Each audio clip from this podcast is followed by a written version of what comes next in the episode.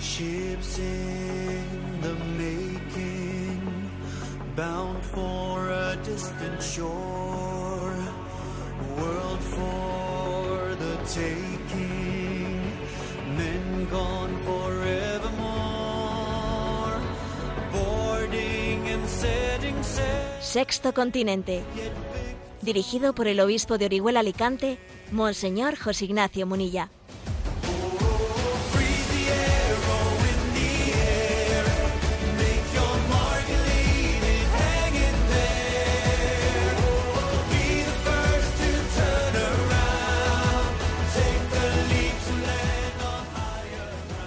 Un cordial saludo a todos los oyentes de Radio María. Un día más, con la gracia del Señor, nos disponemos a realizar este programa radiofónico llamado Sexto Continente, que lunes y viernes de 8 a 9 de la mañana, una hora menos en las Islas Canarias, realizamos aquí en directo en Radio María España.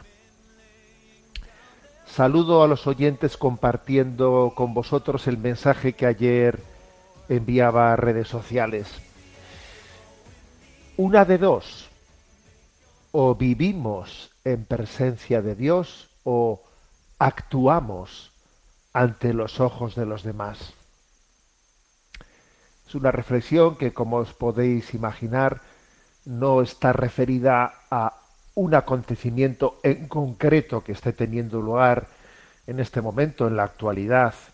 No, es, es algo que acontece de continuo continuamente en el día a día de nuestra vida, independientemente de la edad que tengamos, inde- independientemente de nuestro estado de vida, podemos ser sacerdotes, podemos ser laicos comprometidos en el mundo, casados, solteros, eh, ancianos de edad media, eh, jóvenes, adolescentes, eso es secundario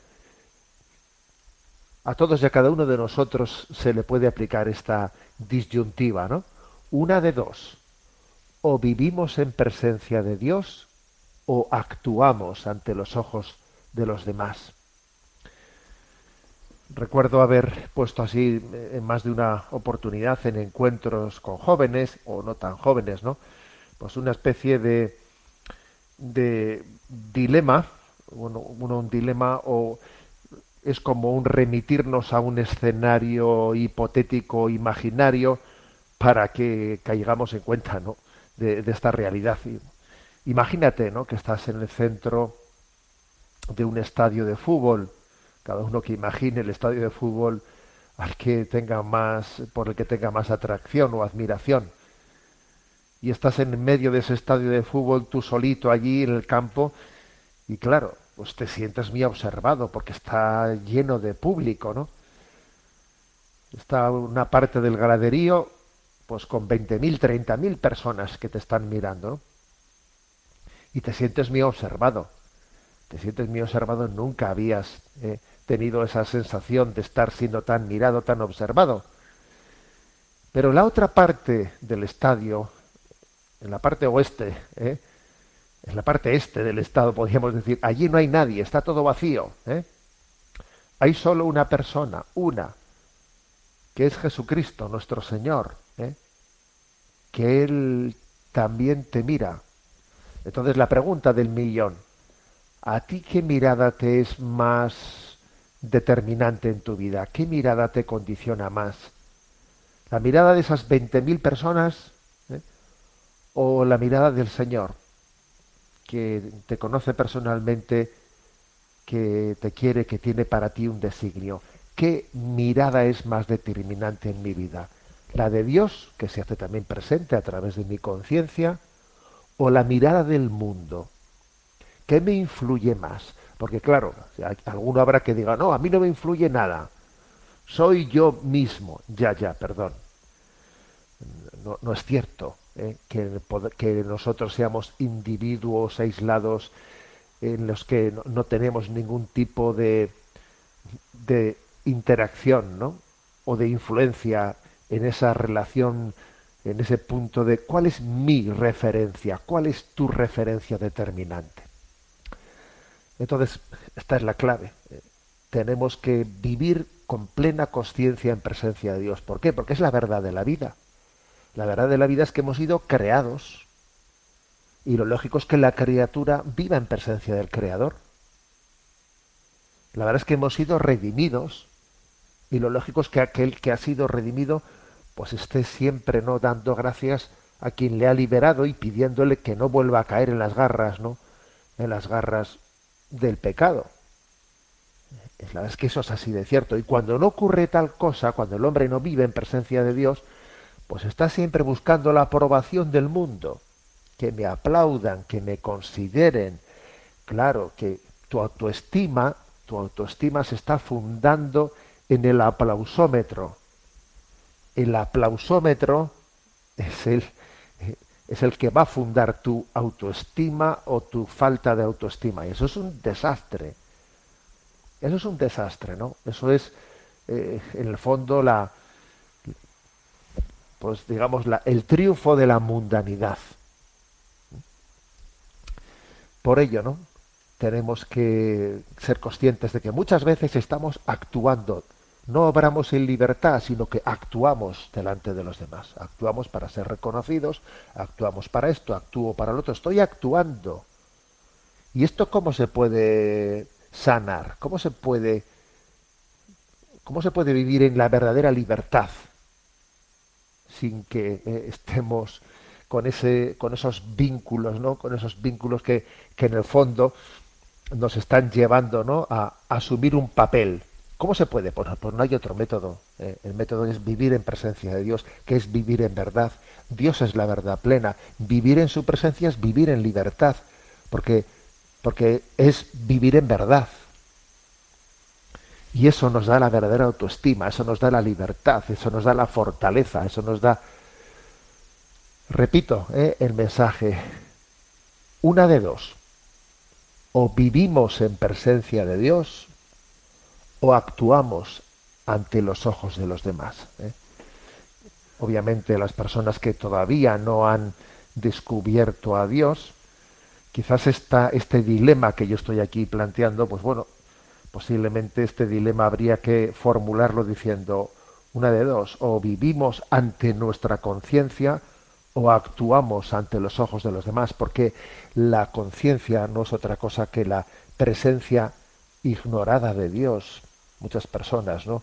no ignoran que en su conciencia hay una presencia oculta de Dios, pero que se quiere, se debe de hacer consciente para que así entendamos que esa, conciencia no es sino una forma de presencia de Dios ante, ante la cual estamos llamados a vivir. Vivir en presencia de Dios, todo un ideal. Sexto Continente es un programa que tiene interacción con los que sois usuarios de redes sociales a través de Instagram y de Twitter con la cuenta arroba obispo munilla para los que sois usuarios de Facebook a través del muro que lleva mi nombre personal de José Ignacio Munilla. Y recuerdo, como siempre hago, que los programas anteriores de Sexto Continente quedan a vuestra disposición tanto en el podcast de Radio María como en la página web multimedia www.enticonfio.org. Allí hay un apartado llamado Sexto Continente que pues, enlaza con el canal de iVox dentro del cual se van también almacenando ¿no? los programas de sexto, sexto continente. Bien, he elegido un tema, un tema central para el programa de hoy de, de, gran, de gran actualidad. Sabéis que en el programa anterior os puse un corte, puse un corte de unas polémicas declaraciones de la ministra de Igualdad, Irene Montero, unas declaraciones en las que ella manifestó eh, con contundencia que los niños, las niñas, les niñes, decía ella, ¿no? Decía ella, pues tienen derecho a tener relaciones sexuales con quien les dé la gana, con quien les dé la gana a los niños, ¿eh? porque la clave está en que ellos que tengan su consentimiento. Bueno, hice unas reflexiones eh, al respecto y claro, creo que ha habido algunos comentarios, también denuncié el hecho de que los grandes medios de comunicación han pasado con puntillas, ¿eh? sobre puntillas, con, con una cosa, con un tema de, de esta, de esta trascendencia, y la verdad es que mm, creo que merece la pena profundizar más en él. Sí, tenemos que profundizar más sobre esta cuestión, porque obviamente es bueno, pues una punta del iceberg detrás de la cual hay pues hay, hay pues algo de una trascendencia mm, grandísima. ¿eh? Bueno, yo ya comencé por decir que, claro, que en el fondo lo que ha dicho la ministra, por desgracia, es algo que es bastante lógico con las premisas anteriores que se ha puesto, porque claro, si se dice que los niños menores tienen derecho también, ¿eh? los menores de edad, a, a poder abortar sin que, sin que lo sepan sus padres, hombre, si tienen, eh, resulta que si tienen ese derecho a abortar, claro, pues entonces claro que dirá que tienen derecho a tener relaciones sexuales con quien quieran, al margen de lo que sus padres digan o no digan, claro, porque lógicamente ahí hay, ahí hay todo una, toda una lógica, ¿no? Una lógica que está unida. Pero es que también pasa lo mismo por lo que, por lo que respecta a, a la ideología que se está transmitiendo, a la ideología que está creando una verdadera crisis de identidad, a la, a la ideología de género, que viene a transmitir a nuestros, a nuestros niños, a nuestros adolescentes, que cada uno tiene que explorar, pues obviamente no, tiene que explorar pues para elegir su propio, su propio género. Esta semana hemos sido testigos de una polémica acontecida en el ayuntamiento de Terrassa, en la cual se ha organizado un taller de travestismo. ¿eh? un taller de travestismo y drag queens para niños. ¿eh?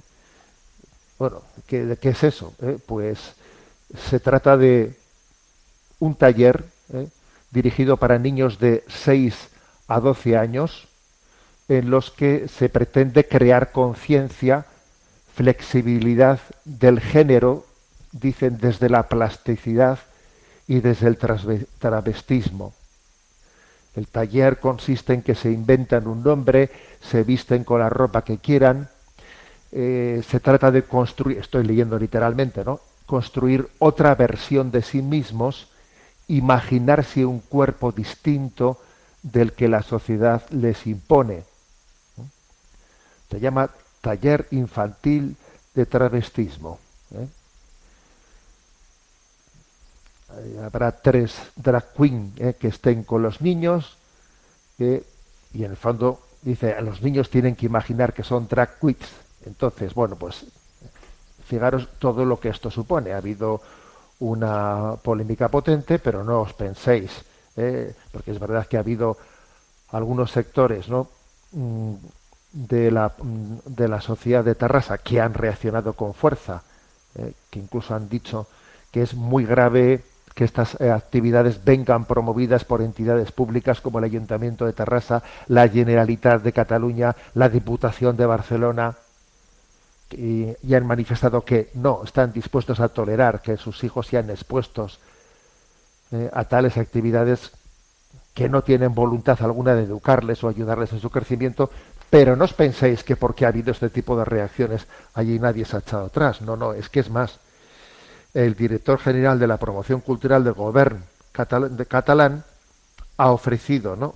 todo su apoyo a esta programación y ha anunciado que él mismo va a asistir al taller. ¿eh? Pues juntamente con el Ayuntamiento de Terrassa, ¿eh? pues la Generalitat ha apoyado sin fisuras a la dirección de este festival y no entiende por qué la polémica generalizada, ¿no? y ha dicho literalmente, no pensamos anular nada, como quieren los del pensamiento único. Fíjate tú, pensamiento único, dice. De hecho, añade, vamos a tramitar una denuncia por amenazas a través de la Asociación de Familias de Infancia y Juventud, y Juventud Trans. O sea, dice, no vamos a dar un paso atrás porque se haya puesto el grito en el cielo por este taller taller de travestismo para los niños de 6 a 12 años y además vamos a, vamos a, a, denunciar eh, por odio eh, a todos aquellos que eh, pues que se han atrevido aquí a criticarlo porque dice que se han sentido amenazados ¿no? por esas críticas. Entonces, la verdad es que impresiona, impresiona con qué descaro vamos dando, dando pasos. Claro, Juan Manuel de Prada, en, el, en su artículo del 25 de septiembre, ¿eh?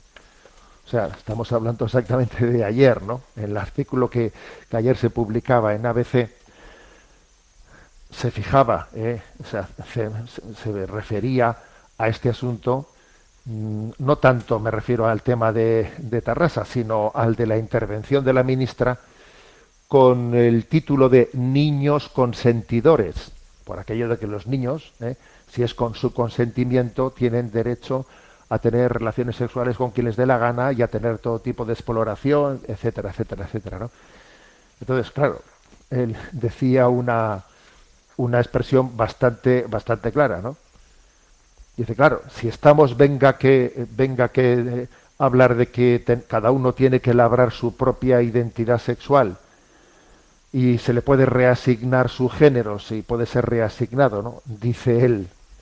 Y cuando se afirma tal bestialidad, se está afirmando también que los menores pueden consentir mantener relaciones sexuales con quienes dé la gana. Pues, ¿qué se pretende que haga un niño con un género reasignado?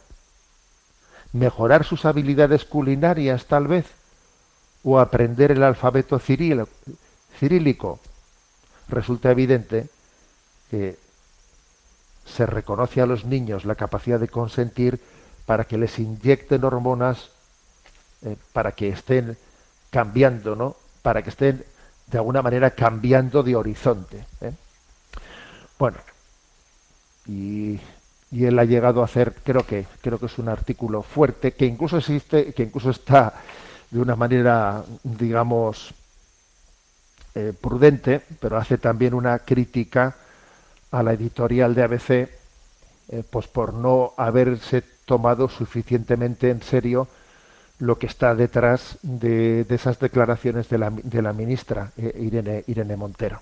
Bueno, pues bien, una, una referencia a esta cuestión eh, en torno a lo que ha ocurrido ¿no? pues con el Ayuntamiento de Tarrasa es que seamos conscientes de cómo se está generando, ¿no? se está generando una crisis mm, de una manera muy fuerte, muy potente, por aquello de que, claro, eh, vamos, vamos teniendo ciertos datos de esta presión ambiental qué efecto va teniendo en las nuevas generaciones. Entonces, es muy interesante ver en las mm, en las estadísticas que se van eh, que se van publicando cómo va evolucionando cómo va evolucionando según eh, las generaciones el tanto por ciento de la sociedad que se dice yo me considero mm, eh, meramente exclusivamente heterosexual va disminuyendo el tanto por ciento de personas que se consideran, que se declaran a sí mismas como exclusivamente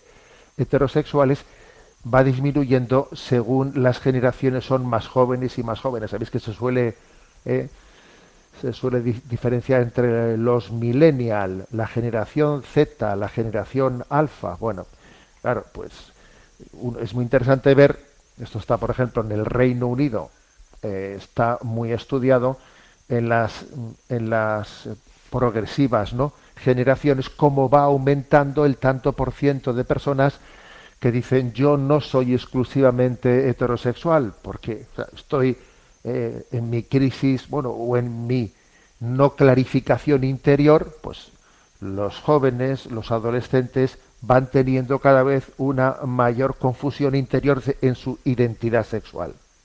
O sea, quiere decir que todo esto que, está ocurriendo está generando pues una crisis tremenda. ¿eh? En ese libro, en ese libro publicado pues todavía no hace mucho en España, del cual ya he hablado en alguna ocasión, que es un libro interesante, una gran aportación. Nadie nace en un cuerpo equivocado. Lo que viene a decir ahí es que, claro, eh, eh, históricamente siempre, bueno, siempre, ¿no? Sí, siempre ha existido un tanto por ciento mínimo, ínfimo, ¿eh? de, de la población que podía tener algún tipo de crisis de disforia de género o de percepción. Eso ha podido, ha podido existir, pero en un tanto por ciento mínimo, ínfimo. Pero claro, lo que afirman ellos, ¿no? En ese libro de Nadie nace en un cuerpo equivocado, es que la explosión, ¿eh? la explosión de casos que se está dando actualmente, obviamente no puede tener otra explicación que se trata de la consecuencia del influjo continuo constante que se está dando pues a través de la cultura, a través del cine, a través de los programas televisivos, a través de, de toda ese, ese influjo, ese influjo cultural que está distorsionando, eh, distorsionando claramente los estereotipos, ¿no? Distorsionando claramente los estereotipos. ¿eh? Pues porque tú tienes ahora que hacer una experiencia de, de lo que es tu cuerpo o de lo que eres tú, pero desde lo que tú sientes, no desde lo que la sociedad te impone, no tener el cuerpo que te impone la sociedad, ¿no? A ti la sociedad te ha impuesto un cuerpo que teóricamente es masculino, que teóricamente es femenino. Fíjate, la sociedad, dice la sociedad, no se le ocurre decir la naturaleza, ¿no? Entonces, eh, entonces tú tienes que explorar otra- otras posibilidades. Bueno, todo eso ha generado que se haya disparado eh, el tanto por ciento de los niños, de los adolescentes que, que muestran ¿no? crisis de identidad sexual. Eh, Bueno, entonces claro, todo, todo esto conforma, conforma una gran, una gran crisis. Decía Juan Manuel de Prada en ese artículo, si hoy los demonios desatados se disponen a despedazar a nuestros hijos es porque hemos permitido que envileciesen su inocencia. ¿eh? Porque claro, pues porque hemos permitido una desorientación pues plena en nuestra cultura, en la educación, en la educación sexual, en todos los referentes que la cultura se están, eh, está mostrando, claro, hasta el punto de, de generar ese grado de, este grado de confusión que, en el cual se sufre mucho, se está sufriendo mucho. ¿eh? Bien, pues quiero también compartiros eh, un- un- una experiencia que se ha publicado en Infocatólica. Digo una experiencia, porque como siempre vienen las crisis, pues la verdad es que la mejor manera también de afrontar las crisis es ver las experiencias de quienes han pasado por ahí y ahora, y ahora claman, ¿no? claman por, la, por denunciar la falsedad de todo este camino, de todo este planteamiento. ¿eh?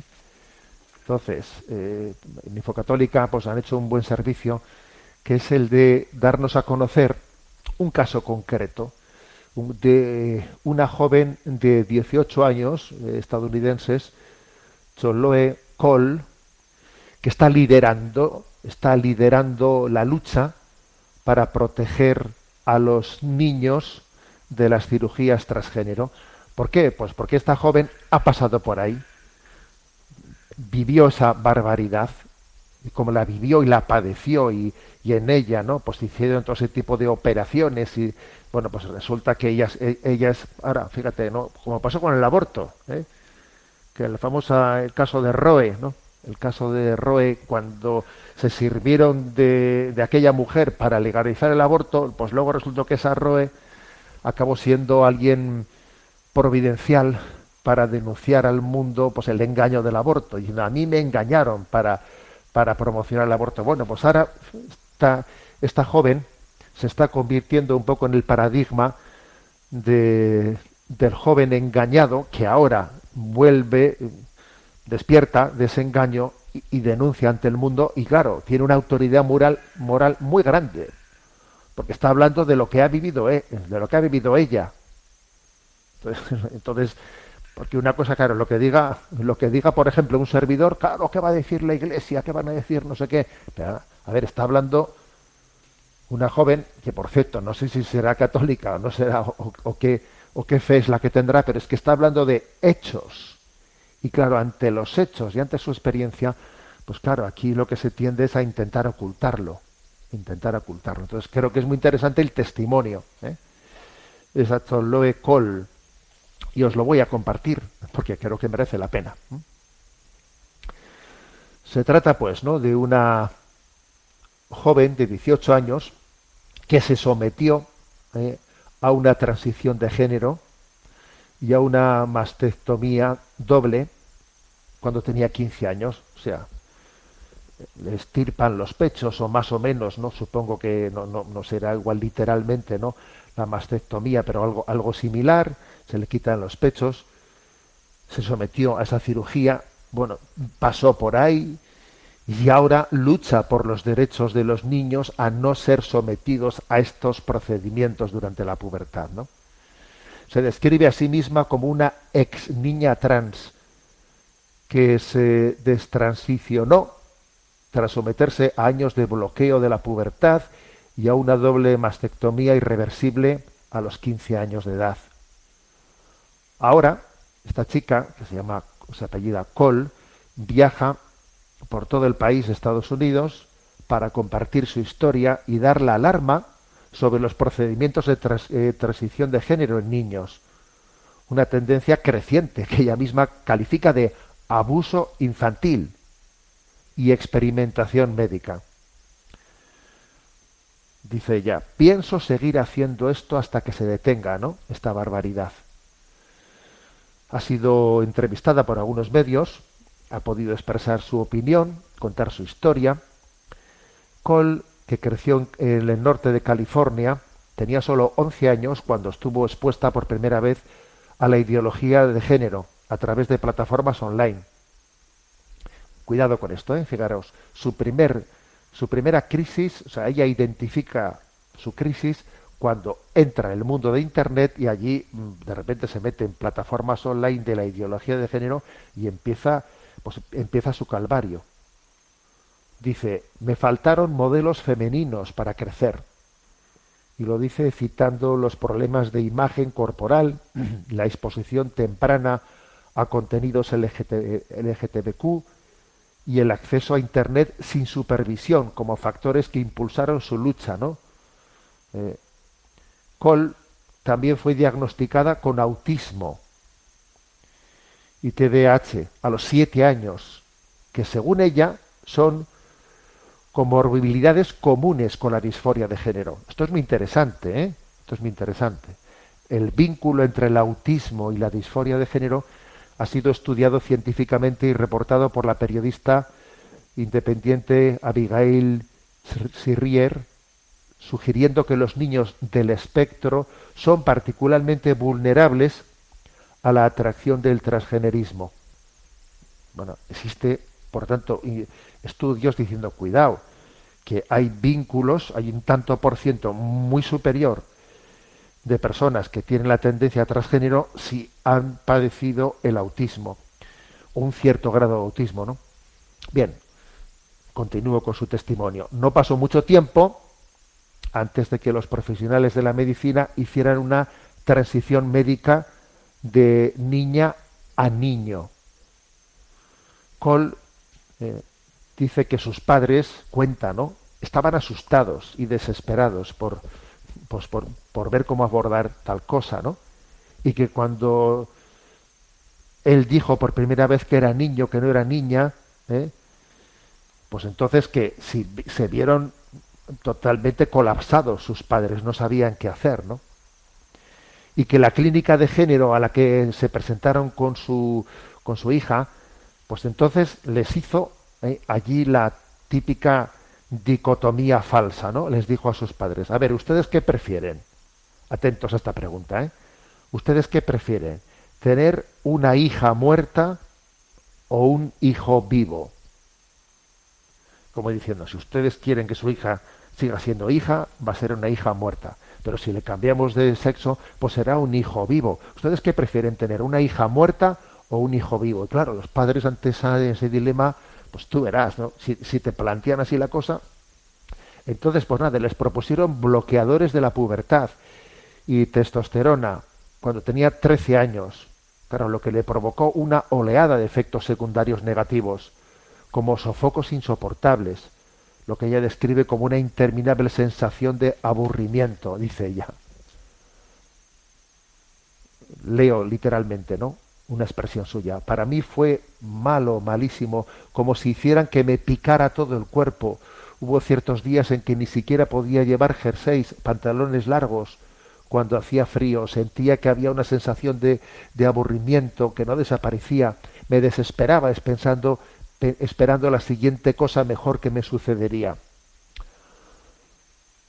Bueno, ella sigue a día de hoy experimentando dolor en las articulaciones por el debilitamiento de la densidad ósea, un efecto secundario conocido de los bloqueadores de la pubertad, así como ciertas alergias, le han surgido alergias por haberse sometido a, pues, a, todos, esos, a, todos esos procedimientos médicos, continuos síntomas de infección de, de urinarios, pero todo esto palidece en comparación con la doble mastectomía a la que se sometió con 15 años, que le estirpó definitivamente ambos pechos. En concreto dice que le hicieron una mastectomía doble con injertos de, de pezón, lo que significa que hacen cortes bajo el pecho y secan el tejido que hay debajo. Col cuenta que los cirujanos también le estirparon quirú- quirúrgicamente los pezones y se los volvieron a injertar en una posición más masculina, lo que provocó gran- graves efectos secundarios con los que tendrá que lidiar el resto de su vida. Cortaron las terminaciones nerviosas y dice ella, la sensación nunca vuelve a ser la misma y hay cambios permanentes en la pigmentación. Puede, puede que ya no vuelva a tener nunca, a recuperar nunca el aspecto que tuve, ¿no? Esta chica, afirma que los médicos le dieron la impresión de que sus injertos le habían dicho que estarían curados en su mayor parte en año y medio. ¿Eh? Pero dice, pero ha pasado más tiempo y aquí estoy yo. ¿eh? La capa superior de la piel no se está curando realmente, dice ella, ¿no? Emite un líquido constantemente, así que tengo que llevar vendas todo el tiempo. Pero lo que más lamenta es cómo le arrebataron la belleza de la maternidad, dice ella, a una edad en la que no era cap- capaz de comprender todo lo que estaba perdiendo. A los 15 años no pensaba realmente, era una niña tratando de encajar sin pensar en la posibilidad de ser madre. Cole dice en una de las entrevistas, una entrevista hizo con la CNA, que pasó por un largo periodo de dolor cuando se arrepintió de lo que había hecho, ¿no? Claro, se quedaría destrozada. Cuando se arrepintió de la mastectomía y cuando vio, vio que no podría ser madre, una comprensión que se catalizó después de tomar una clase de psicología que estudiaba el apego de las madres y los bebés. El estudio que examinó, ¿eh? pues observó la, la, la importancia del vínculo que tiene la madre y el hijo, ¿no? A través de la lactancia materna. En el momento en que tomaba esta clase, dice, tenía 11 meses de posoperatorio. Me di cuenta que me llevé porque me permitieron tomar esa decisión, o sea, había llegado hasta ahí porque le habían permitido tomar esa decisión en plena mitad, en plena vorágine de la adolescencia. Nunca tendré la experiencia de amamantar a mis hijos y establecer un vínculo con ellos de esa manera. Cole dice tiene planes de dar marcha, mejor dicho, dice que no tiene planes eh, de dar marcha atrás, pues porque es muy es muy difícil, es muy difícil poder hacerlo, ¿no? O sea, la- hay cosas que son irreversibles, ¿no? Pero claro, pero sí que cree firmemente que lo que le ha acontecido en su vida tiene que llevarle a dar esta batalla. Que Dios le dé fuerza a una chica ¿no? de 18 años para ser capaz de dar una batalla tan importante en, en convertirse en, pues, en un rostro concreto. Porque, porque cuando se habla de experiencias no queda más remedio que, que escucharlas. ¿no? Los adultos, dice, tienen que adoptar una postura. La complacencia es lo que le llevó a que finalmente a ella le pasase eso, ¿no? Si miras hacia otro lado, esto puede llegar a ser eh, gravísimo, dice ella, ¿no? Porque se nos da información se- sesgada eh, por, a través de muchos profesionales que, que, que uno se encuentra en Internet. ¿eh? Cole, por cierto, se refirió a alguien con nombre y apellido, a una doctora, una cirujana de Miami, una tal doctora Gallagher, que, que afirma que, ella lleva adelante y hace propaganda de estos procedimientos de transición a menores desde una cuenta de TikTok, no te lo pierdas, ¿no? O sea que hay un incentivo de dinero muy grande eh, desde los que hay cirujanos que se están pues haciendo de oro, ¿no?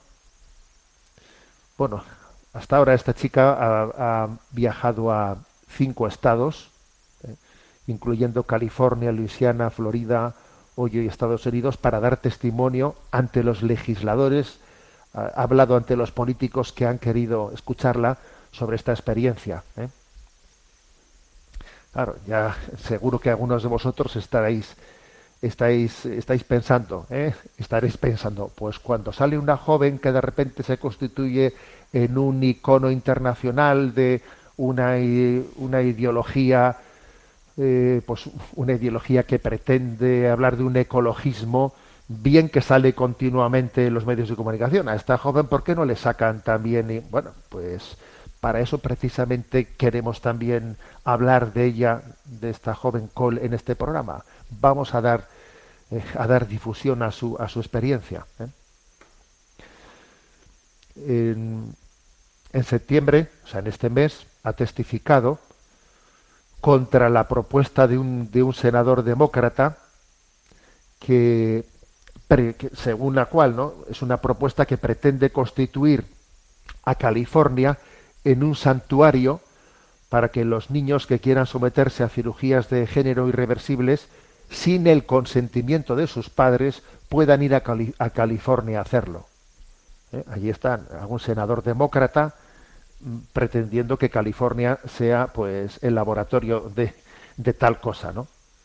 Entonces ella, esta chica, no, pues ha denunciado tal barbaridad. Esta legislación permite llevar a un niño a California sin el consentimiento de sus padres para obtener, para obtener procedimientos de transición de género, incluyendo bloqueadores de la pubertad, hormonas de sexo cruzado, cirugías irreversibles, y otorga de formas inadmisibles a los tribunales de California el poder de quitar la custodia a los padres legales.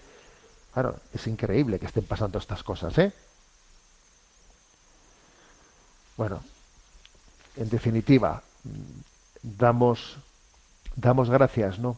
Porque en medio de este desastre que está aconteciendo, pues el Espíritu también suscite, suscite alguien que sea capaz de decir en público, a ver, el rey va desnudo, va desnudo. No es verdad que tenga un traje que únicamente lo ven los ojos de las personas inteligentes y modernas, de aquellos que han entendido los conceptos de la modernidad. No, el rey va desnudo. Quizás hacía falta una joven, ¿no? Alguien que hubiese pasado por la experiencia para decir, el rey va desnudo. Esta ideología es, está construida absolutamente en la falsedad, nos está generando problemas absolutamente artificiales, ¿no? Absolutamente artificiales. Por eso, ¿no? Lo que, lo que ha acontecido esta semana pasada, esa intervención de la ministra de Igualdad, con esa declaración de que los niños, las niñas, les niñes tienen derecho a tener relaciones sexuales con quien les dé la gana, porque ellos son, ellos decidirán con su consentimiento que quieren hacer. Los niños tienen derecho a, a, cambiar de sexo y además sin el consentimiento de sus padres. Y además, a ver, todo esto es una catástrofe, es una catástrofe, pero claro, que está aconteciendo en todos nosotros, porque nuestros hijos, nuestros nuestros nietos, nuestros sobrinos nietos, eh, claro, todos ellos están bajo este chaparrón. Estamos bajo el efecto de este tsunami, de este tsunami cultural, ¿no? Entonces tenemos que tenemos que tener la claridad, ¿no? De la clarividencia de gritar ante el mundo, señores, el rey va desnudo. Pero es que además esto no solo es ridículo, sino que además de, además de ser ridículo, verdaderamente está siendo distorsionado, está siendo perverso en, el, en la crisis que está generando en la conciencia de niños y adolescentes. ¿eh? Repito la frase de Juan Manuel de Prada en su artículo de ayer. Si hay demonios desatados, si, perdón, si hoy los demonios desatados se disponen a despedazar a nuestros hijos, es porque antes hemos permitido que envileciesen su, su inocencia. Vamos a tener un momento también de oración. He dicho al comienzo del programa que es importante que nos pongamos en presencia de Dios, ¿no? Y desde la presencia de Dios veamos y juzguemos lo que, lo que acontece. Oramos eh, con el Ángelus. Eh, vamos a, eh, os comparto este canto del Ángelus maravilloso que está cantado por Arpadei. Arpadei es un, un grupo compuesto por cuatro hermanos. Creo que en alguna ocasión ya he puesto algún canto de ellos aquí en Sexto Continente. Son cuatro hermanos nacidos en Alemania, pero que se educaron en, en el Ecuador y por eso pues, su cultura también se mueve en medio de la cultura hispana y que son bueno tienen un don muy grande no muy grande de, de cuidar el canto de todas eh, el canto de la, en la tradición de todas las iglesias eh, o de todas las tradiciones orientales y occidentales de, nuestra madre la iglesia católica escuchamos este rezo del ángelus cantado en latín por Arpade.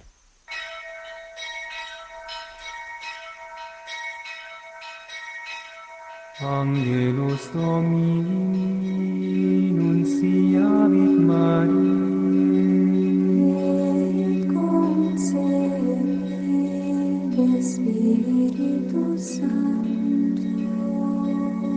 Ave Maria, gratia plena Dominus tecum, benedicta tu in mulieribus,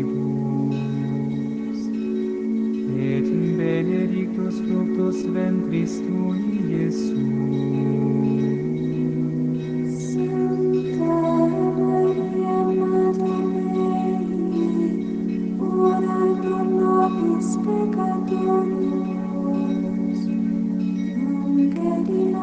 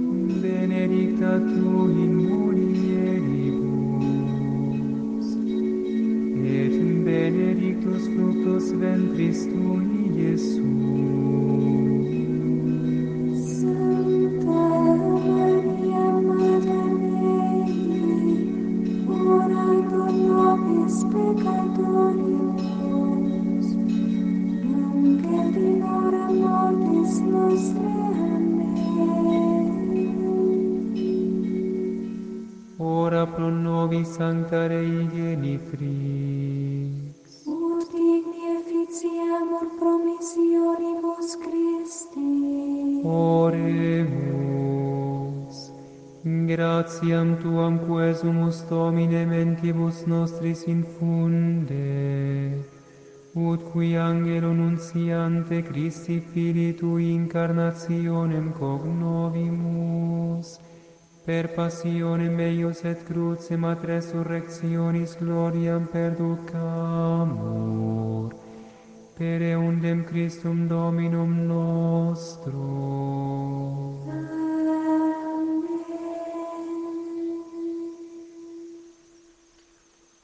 Bueno, la verdad es que como veis, con una belleza magnífica, hemos saludado a María el canto del ángelus.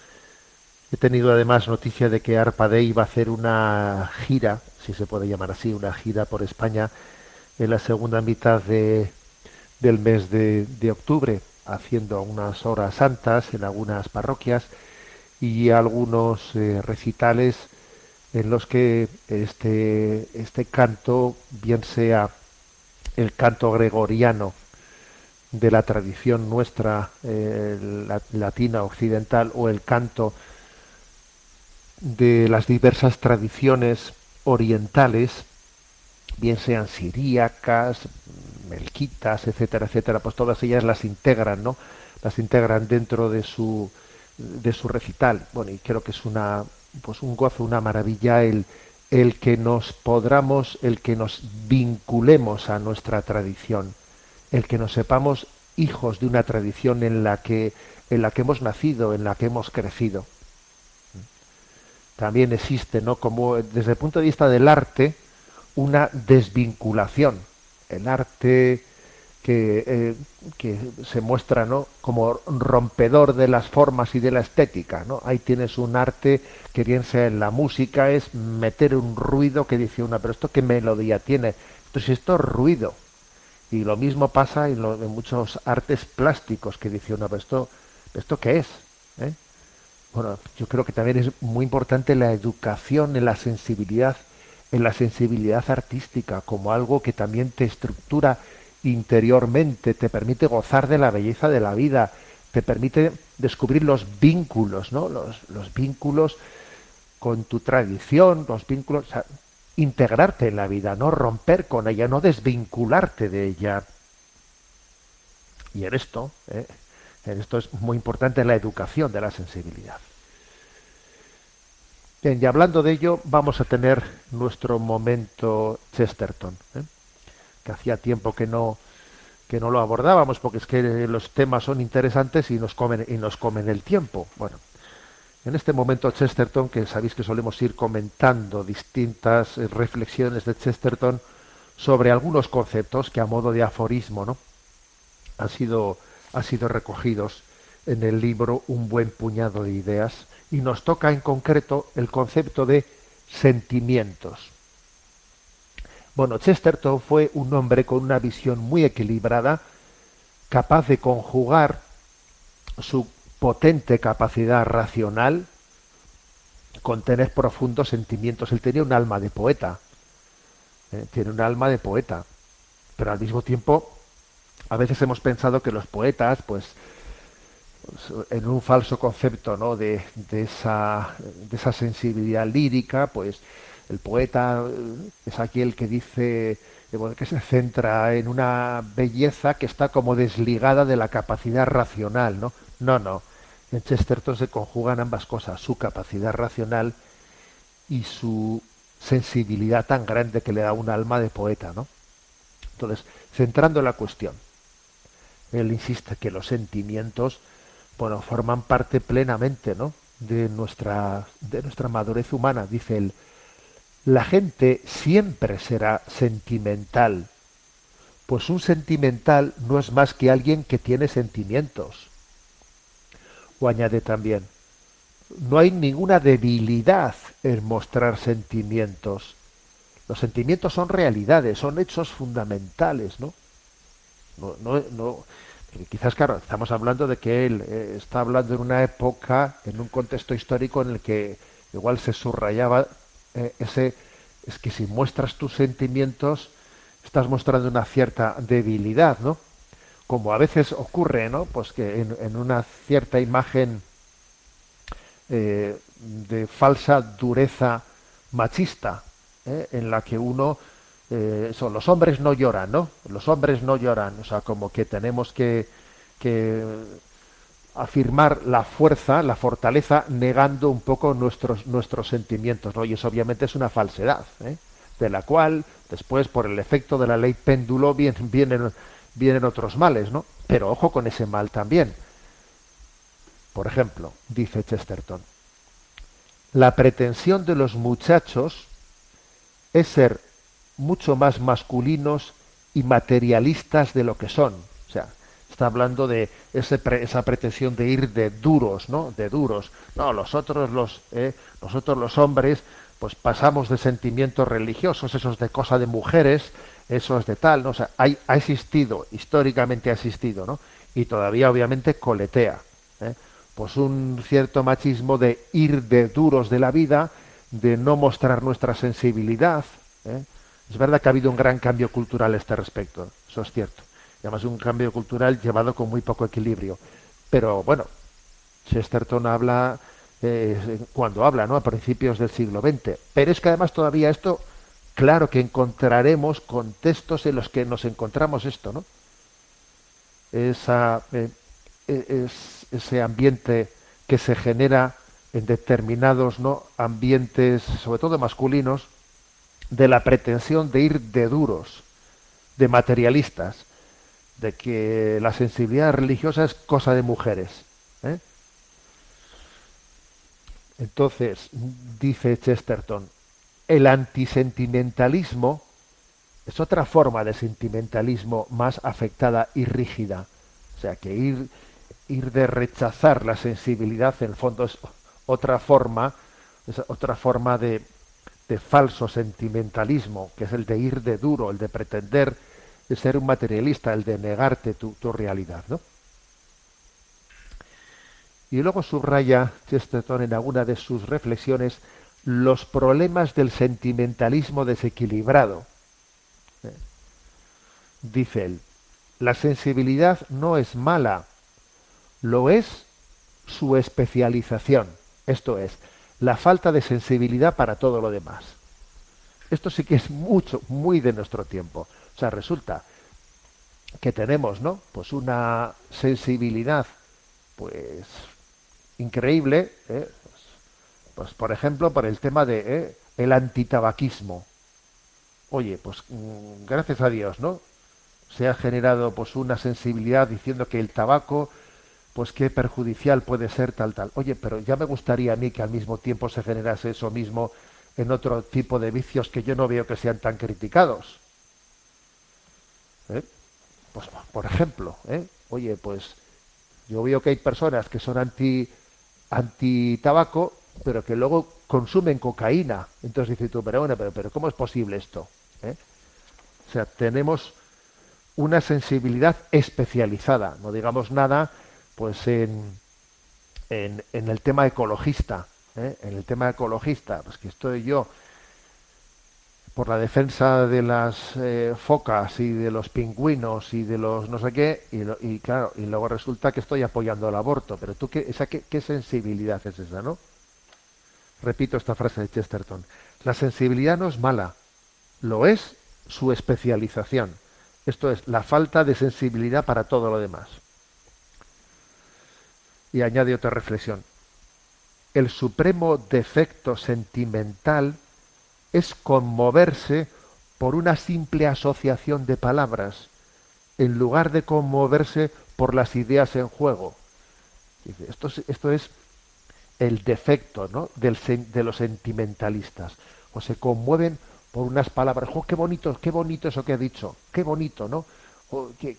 Qué bellamente lo ha expresado. A ver, te estás conmoviendo por el juego de palabras que ha quedado muy bonito, pues en la rima, en la dicción, le han puesto una música de fondo, te ha conmovido. A ver, pero te estás conmoviendo por el juego de palabras, no por la verdad que, que expresan. Esto es propio, ¿eh? Esto es propio del sentimentalismo. Vamos al cine y en el cine, claro, pues como, por ejemplo, en el cine suele ser determinante la música de fondo de, las escenas.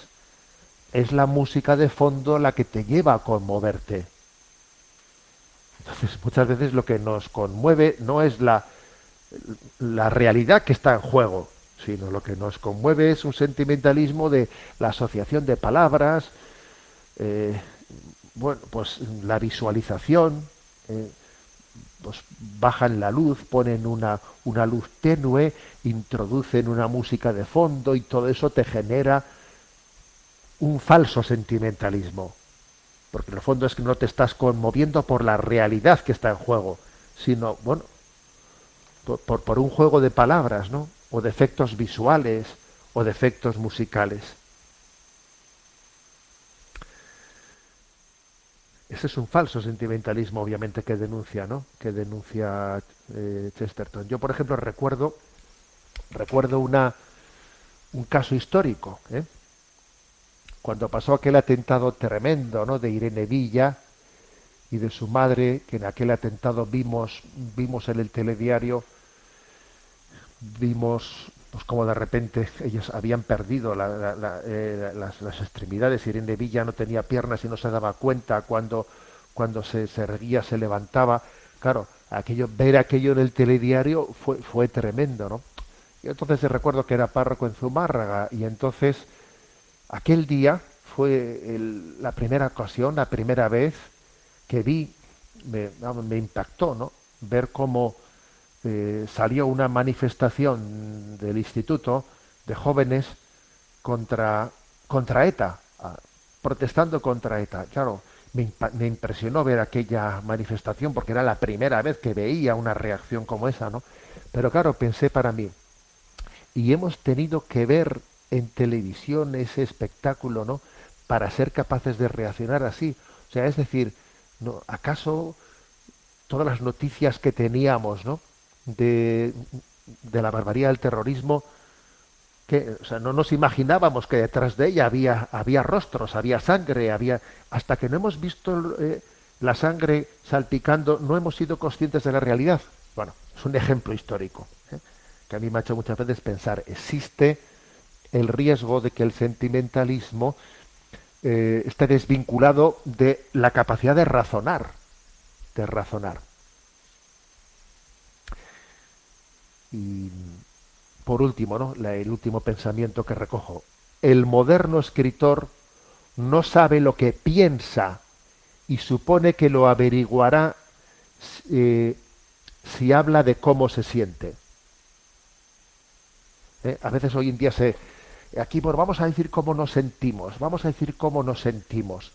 Y a veces con esto pretendemos sustituir el vamos a ver lo que pensamos. O sea, un falso sentimentalismo es aquel que pretende suplir la reflexión sobre la verdad con la reflexión de cómo me siento. Es que me siento me siento agobiado, me siento no sé qué. A ver, no es que me siente agobiado. A ver, la verdad ¿qué es? ¿Cuál es la, verdad, no? Creo que es una una aportación importante la que hace Chesterton. Bueno, tenemos el tiempo cumplido, perdón que me he extendido. La bendición de Dios Todopoderoso, Padre, Hijo y Espíritu Santo, descienda sobre vosotros. Alabado sea Jesucristo.